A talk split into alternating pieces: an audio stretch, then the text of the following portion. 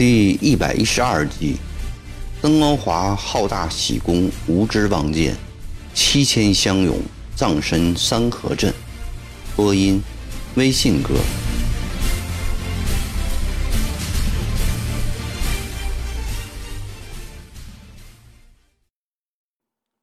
部署用兵方略的次日下午，曾国藩的坐船起锚下行，在武穴，他会见了多伦哥。这一年多来，多伦哥的绿营仗着乡勇的声威，也打了几次胜仗。他自己因此也升了官，赏了黄马褂，士兵们也跟着发了财。尽管对乡勇拥有很深的偏见，比起其他满蒙文武来，他的态度算是友好的了。曾国藩把他着实恭维了一番，图谋皖中的事，暂不告诉。只建议他的部队移防到滁州、河州一带，明说是做下一步攻江宁的准备，实则是安排他的人马堵从江宁过来的援兵，保证李继兵、曾华的成功。多伦哥自然不明白其中奥妙，欣然接受了。船过九江府，曾国藩来到塔吉布茨，烧香焚纸。平调了一番，第二天到了湖口，这是内湖外江水师的大本营，所有少长以上的将官一起整队在此恭候。曾国藩见到自己亲手创建的水师如此兴旺，且一如既往地对自己忠心耿耿，欣喜异常。他破例给每个水勇赏钱两千文。又亲到湖口水师，又亲自到湖口水师昭忠祠祭奠，然后来到长江边，摆上供饭供果，焚香烧钱纸。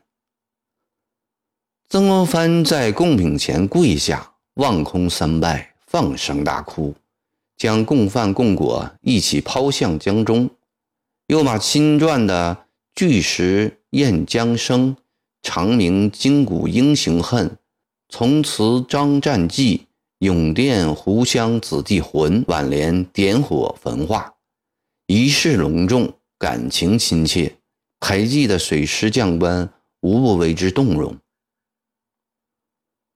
到了南昌，曾国藩如同在长沙一样，主动便拜南昌官场，并每人送上一篓上等的军山毛尖。南昌官场这一年多来也发生了很大的变化。文俊因德音行部事被撤去了巡抚职，召回北京。原布政使麒麟升任巡抚。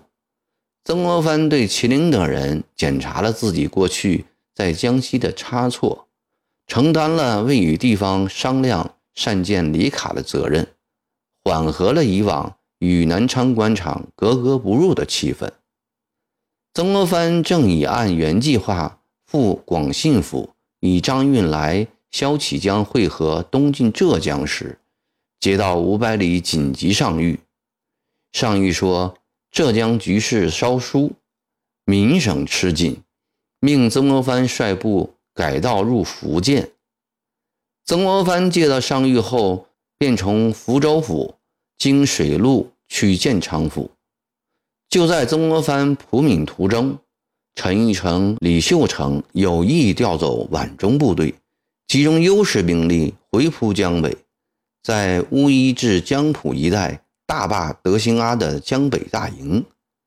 正在向皖中进兵的李继兵、曾国华趁这个空隙连战连胜，接连攻下了太湖、潜山、桐城、舒城。掠足了金银财宝的乡勇沉浸在一片狂喜之中。下部兵锋指向何处？南下打安庆，还是北上攻泸州？李继兵欲暂时进兵舒城，稍事休整，待鲍超亭子营过江后再合围安庆。曾国华不同意。迪安兄，用兵之道在于成事。今我军连克四城，兵势正旺，即乘势北进，攻取泸州，岂可屯兵休整？曾文华生性焦躁，好大喜功。前些年初带兵时常受挫，尚能做到谨慎收敛。近来轻取四城，虽以为用兵打仗已不过如此，功可立成，名可立就，对李继兵的稳慎颇为不满。见李继兵尚在沉吟，他继续慷慨陈词：“泸州地处皖中，城池大而富庶，皖省运往江宁的粮饷，陆路大半经泸州运输，实为发逆老巢之西面屏障。且今日泸州已为皖省临时省员，其地位更非往日可比。泸州收复，则皖省全局。”皆在掌握之中，北出凤阳、瀛州，南下安庆、池州，都可聚中从容调度。敌师在巴河州东，已指示我们先为安庆，且春停不久即可过江。我看还是以南下为宜吧。李继兵不善言辞，说起话来远不如曾国华的酣畅淋漓。他觉得曾国华的话虽有道理，但不甚稳妥。曾国华笑了笑，不以为然地说：“兵机瞬息万变，难以预料。且我大哥也未只是不能打泸州。我军目前距泸州仅一百五十里，距安庆有二百五十里。安庆城高池深，一时难以攻破，当做长期打算。”而泸州到底不如安庆之南下，以今日形势言，下依泸州，其功胜过下皖省十县。曾国华这话有道理。六月份，蜀旅巡抚李梦群阵亡，泸州失守，朝廷震惊。新巡抚翁同书只得将巡抚展设在寿州，朝廷。则翁同书速下泸州，翁同书无力为之，将全部希望都寄托在江勇身上。收复泸州功劳自然不小，但李继斌还有一层顾虑。据探报，陈玉成、李秀成正集结在浦口六合一带，以江北大营鏖战。若是泸州危急，增援部队三五天便可赶到，打泸州不一定会胜利啊。李安兄，你过虑了。曾国华拍着李继兵的肩膀说：“陈、李二逆为江北大营，志在解江宁之围。正因为德英啊牵住了陈、李，我们才可以放心的打泸州。你不必再犹豫了。”就让他德兴啊去卖命，我们摘现成的果子吧。满人处处占我们的便宜，这次也轮得到我们占占他们的便宜了。说罢，得意的大笑起来。曾国华身为曾国藩的嫡亲兄弟，一向被大哥视为奇才。李继斌不再坚持下去，心想：待攻下泸州后再回兵安庆也行。克复临时省员，毕竟是一桩大功。李曾统帅的这七千人，其基础是长沙建大团时的罗泽南一营，系湘勇中的精锐之师。当即全部开出舒城，兼程向泸州进发。沿途太平军不战自退，李曾心里高兴。傍晚，湘勇驻扎在金牛镇。探马报：前方四十里处的三河镇外，长毛新筑石垒九座，镇上粮草堆积如山，兵器甲仗无数。从舒城、桐城一带溃逃的太平军亦聚在这里。看阵势，欲在此与湘勇决一死战。曾国华大喜说：“皖中粮食奇缺，据说人肉卖到一百二十文一斤。”长毛大批粮食聚集此地，真乃天赐我军。李继平也高兴地说：“今夜安稳睡一觉，明早一鼓作气拿下三河。二人正商议间，忽一人闯入帐内，高喊：“大帅，前进不得，请速退兵。”曾国华看时，原来是一个年轻的读书人，不经通报，擅自闯了进来，大怒道：“你是谁？知此处是什么地方吗？”大帅，那人并不害怕，神态自若地说。小生特来冒死前来相告，据确切情报，陈义成、李秀成已在乌衣镇大败德兴啊，江北大营全军溃败，目前正反戈进皖。三河乃陈李设下的陷阱。江北大营溃败，李继兵大惊。这个消息使李继兵对来人改容相待。忙请他坐下，亲兵献茶。李继宾问：“足下尊姓大名？何以知德兴啊已败于陈李之手啊？”小生姓赵，名烈文，字惠普，江苏阳湖人。今天上午从全椒来到此处访友，昨天在县城见到长毛先头部队，并跟他们说。大军随后就会到，不要紧。三河离泸州只有六十里，待我们明日南下三河后，即全速北进。等陈、李二贼赶到泸州时，我们早已进城了。曾国华并把此事看得很重。大帅，这三河镇不比别处，它前傍晋河。马扎河后为巢湖，右侧为白石山，左侧为金牛岭。从南面入三河镇，只有金牛镇上一条大道。当地人称三河镇一带为天然水葫芦，葫芦口即为金牛镇，里面装着半葫芦水。此地易守难攻，故长毛将粮草器械存于此处。以便随时接济泸州、江宁。今长毛在镇外添筑九垒，金牛镇大道已撤除防兵，是有意让大帅军队进葫芦口，请千万莫上当。依你之见如何呢？赵烈文将三河镇一带的地势说得如此详细，引起带兵多年的李继兵的重视。依小征之见，立即从此地南下，趁泸州守贼不备，奇袭泸州城，定可一战成功。赵先生，谢谢你的好意。用兵打仗岂同儿戏？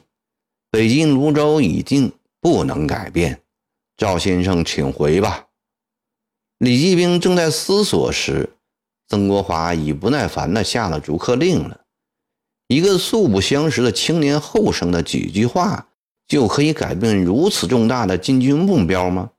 他生怕李继兵和赵立文再谈下去，被赵的话打动。赵立文只好姗姗告退。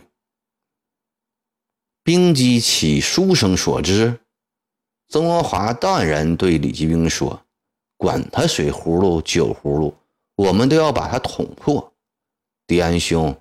明日起个早，我们分头攻打。李继兵也不想扫这个征府六爷的兴头，同意了他的计划。吴定圭半个月前来到了三河，按照陈义成、李李秀成的布置，环镇构筑了九个师垒。这些天来，奉命让城的太湖、潜山、桐城、舒城四城守将。相继的来到了三河。当他们得知李继兵、曾国华已屯兵金牛镇的时候，无不佩服陈、李二主将的神机妙算。当天深夜，吴定圭便派飞骑将这一重要军事情报报告了已在全椒的陈玉成、李秀成。第二天清早，李继兵、曾国华带领的七千乡勇。气势汹汹地开到了三河。一天激战下来，九座石垒全部被攻破，石垒中竟是金银美酒，乡勇们个个喜笑颜开。曾国华得意地说：“长矛只能吓唬胆小无能的人，那个姓赵的既有心知兵事，又胆小无实践，可怜。打下卢荣城。”我请你到包孝肃祠堂痛饮三杯，如何？一定奉陪。李继兵也快乐地笑起来。此后接连三天，湘勇对三河镇发起强攻，均无功而回。原来太平军在阵前挖了一道八丈宽、两丈深的护城河，西接马扎河，东连巢湖，护城河被水灌得满满的。湘勇的进攻都被河对面的火炮、强弩所压住，连战连胜的湘勇并不气馁。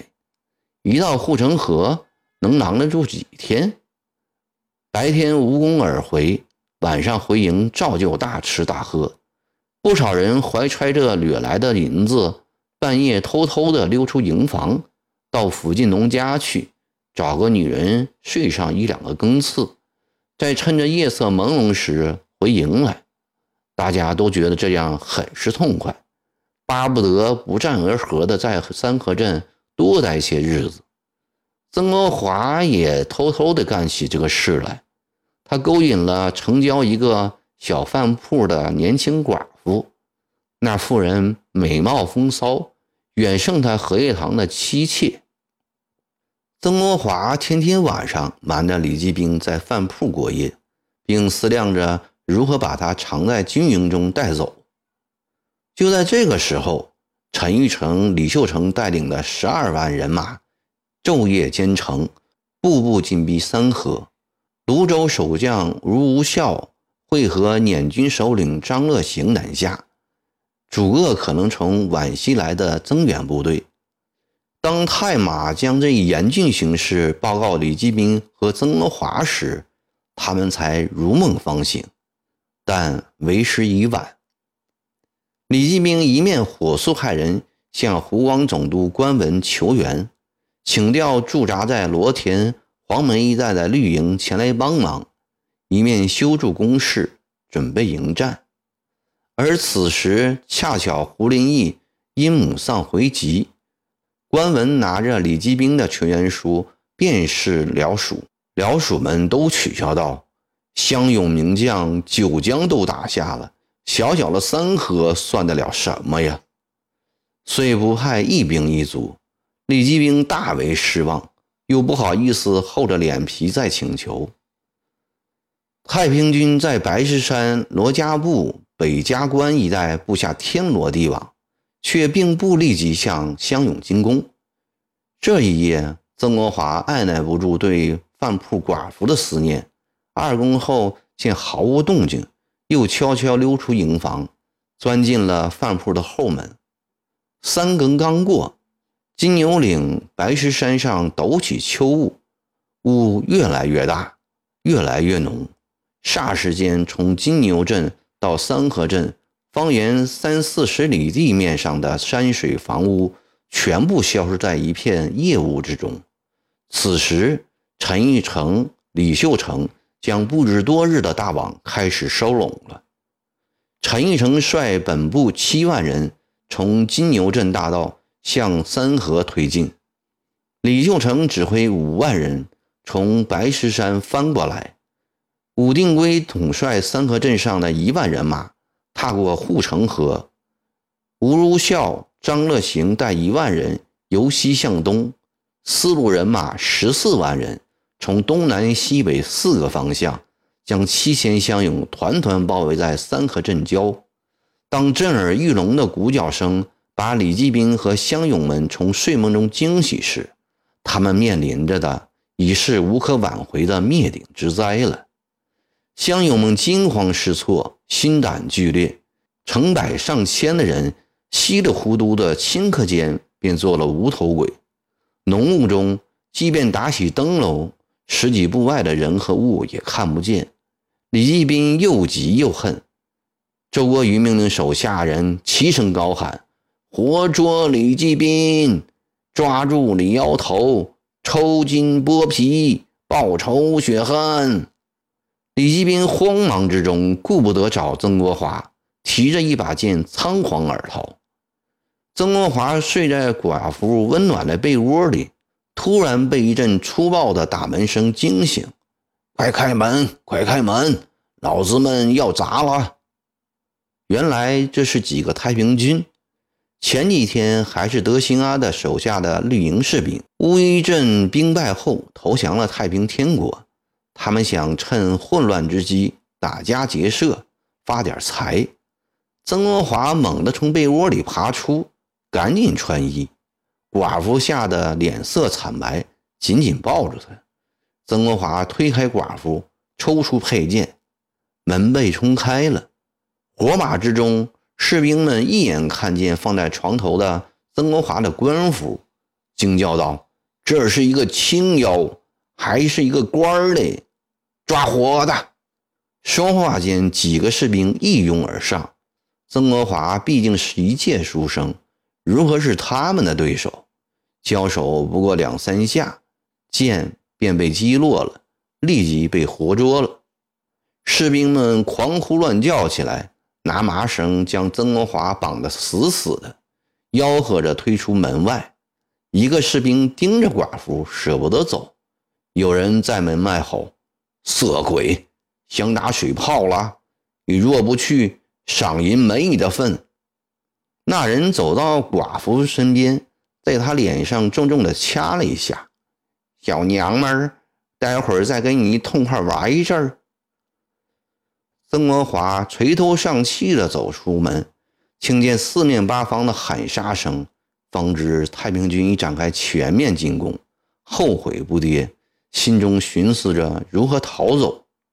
太阳出来后，雾消散了，李继明带着百余名亲兵，慌乱之中逃到一个小山包上，只见山包周围太平军人山人海。无数面红、黄、蓝、白、黑旗子迎风招展。李继明知今日已难逃厄运，懊丧地靠在一棵树边低头长叹。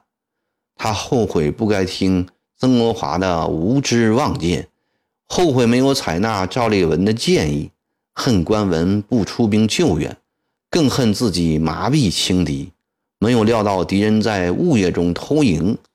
面临着毫无疑问的是全军覆没。从咸丰三年来，大大小小百十个战役所赢得的三湘名剑的声誉将扫地已尽，敌师的进军皖中的诱民计划也全盘打破了。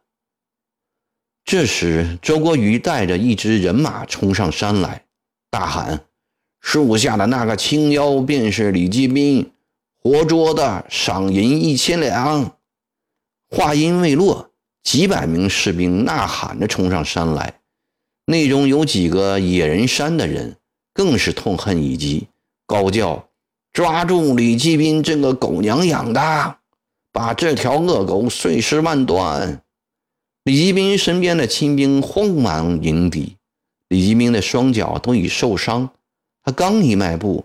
便痛得锥心般的难受，眼看太平军就要冲上山顶，李继斌咬咬牙，解下裤带，向北跪下三叩首，然后将腰带挂在树杈上，踩着一块石板，将头伸进带圈中，追随他的老师罗泽南去了。正午时分，陈玉成、李秀成胜利地结束了对太平天国后期。起着重大作用的三河战役，期间相拥，除两三百名侥幸逃走者外，全部葬身三河镇。